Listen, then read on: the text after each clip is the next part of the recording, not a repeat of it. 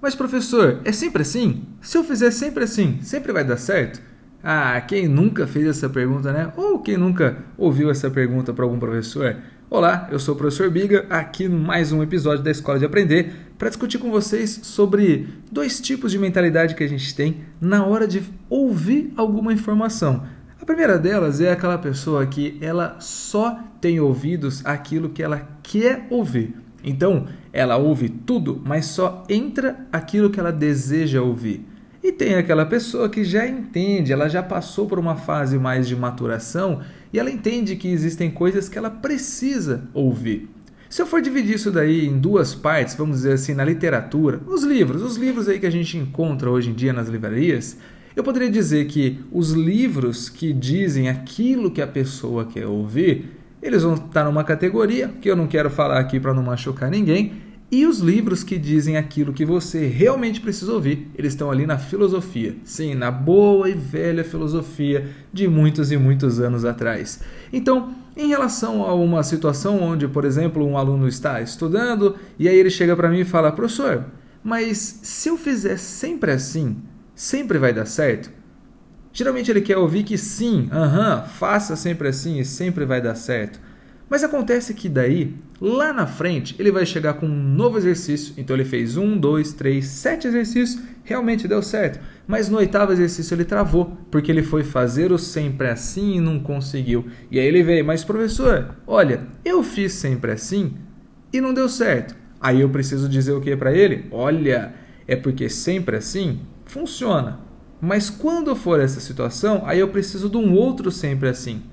E aí eu preciso pegar essa pessoa e ir sempre remontando e sempre dando vários sempre assim para ele. Então eu preciso ficar criando várias cartilhas. É daí que você vê, por exemplo, os três hábitos das pessoas de sucesso. E aí chega uma hora que aqueles três não dá mais certo, lança-se os cinco hábitos das pessoas de sucesso. Aí aqueles cinco não estão dando certo, lança-se os sete hábitos das pessoas de sucesso. O sete não dá certo, lançam os 10 hábitos das pessoas de sucesso.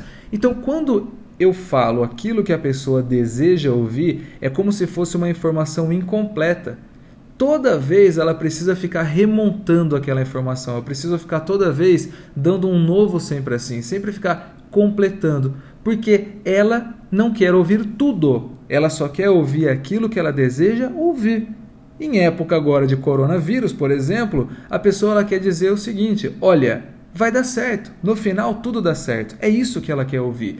Então ela procura na internet, ela procura vídeos, youtubers, digital influencers, ela procura quem está mandando essa mensagem. Olha, no final vai dar certo.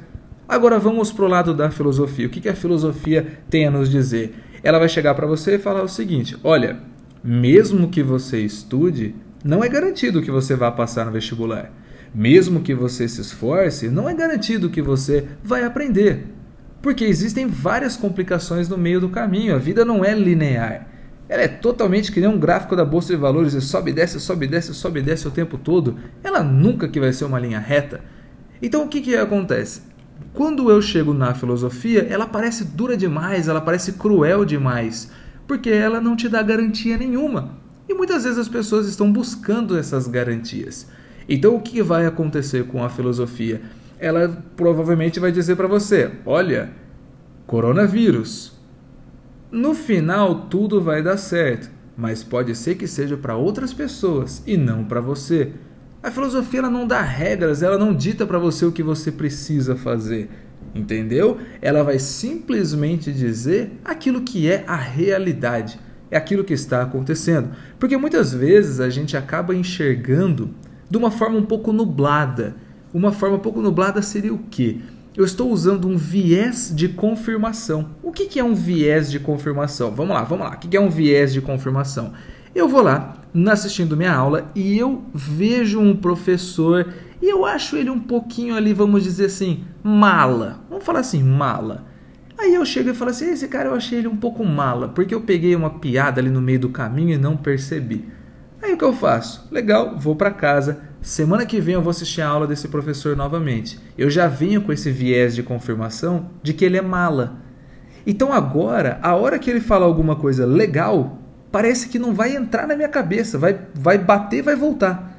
Mas a hora que ele falar alguma coisa que parece ali para mim que ele está se mostrando, eu vou falar: "Ah lá, tá vendo? Ele é mala" eu vou ficar usando esse viés de confirmação. É como um novo exemplo aqui. Vamos imaginar um professor que ele só fala de Dragon Ball. O professor ele adora Dragon Ball. Então ele vai lá um dia fala sobre filosofia, você nem ouve. Ele vai lá um dia fala sobre alguma coisa legal de profissão, você nem ouve. Aí ele fala 12 assuntos, você nem ouve. O dia que ele falou de Dragon Ball, você olha e fala: "Ah lá, ele só fala de Dragon Ball".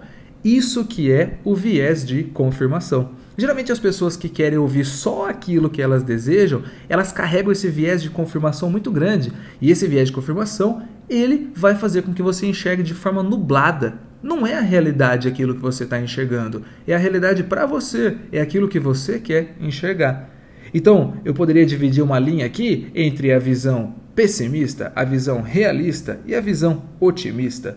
Vamos dizer que a visão pessimista, realista e otimista, todas elas são úteis. Todas elas são úteis. O pessimista muitas vezes ele coloca o otimista no lugar. O otimista muitas vezes faz o barco andar. Mas eu preciso enxergar as coisas com realidade para eu conseguir tomar uma ação. Imagina que eu vá agora em época de coronavírus dizer o seguinte, com o meu pessimismo: não adianta nada eu estudar, porque só tem videoaula e tô, vou me perder, não adianta nada estudar, esse ano tá perdido aí eu não consigo fazer nada mesmo, porque eu já tenho essa ideia pessimista. Agora vamos dizer que eu seja otimista demais. Não, tudo vai dar certo, daqui uma, duas semanas já passou e volta às aulas. Grande chance de eu fazer o quê? Eu nem estudar. Eu falo assim, bom, já que daqui 10, 15 dias volta tudo ao normal, eu deixo para estudar depois. Então, essas duas visões, elas são visões não estratégicas. Elas são visões sim de apontar defeitos, elas são visões sim de carregar o time para frente, só que o realista, ele precisa pegar todas essas visões e montar a estratégia. Então o pensamento estratégico está muito ligado com a visão realista. O que é a visão realista? Essa semana está todo mundo em casa. Essa semana eu teria aula.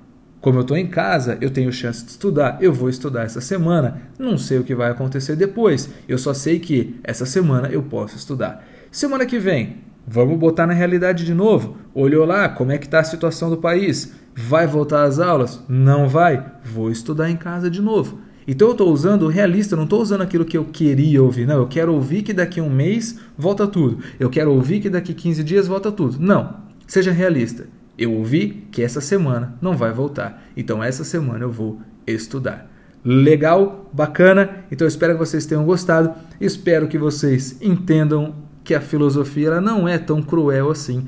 Se você se apoiar na filosofia, você vai ser uma pessoa muito mais estratégica. Filosofia de longe não é aquela aquela coisinha que o pessoal fala, ah, filosofia é mó brisa, coisa louca, a galera fica aquelas várias noias, não tem nada disso. A filosofia é prática, ela é útil, a filosofia nos dá subsídio para a gente ter uma vida melhor, levar uma vida melhor, desde que você saiba tirar do livro e colocar em você. Legal? Então espero que vocês tenham gostado. Espero vocês lá no meu Instagram, arroba professor Biga. E se você tem aí umas dificuldades em física também, vai lá no meu site, no meu site não, no meu canal no YouTube, que é o Professor Biga Física. Legal? Valeu, um abraço e um beijo. E vamos juntos nessa corrente do bem aí, todo mundo em casa por enquanto. Valeu!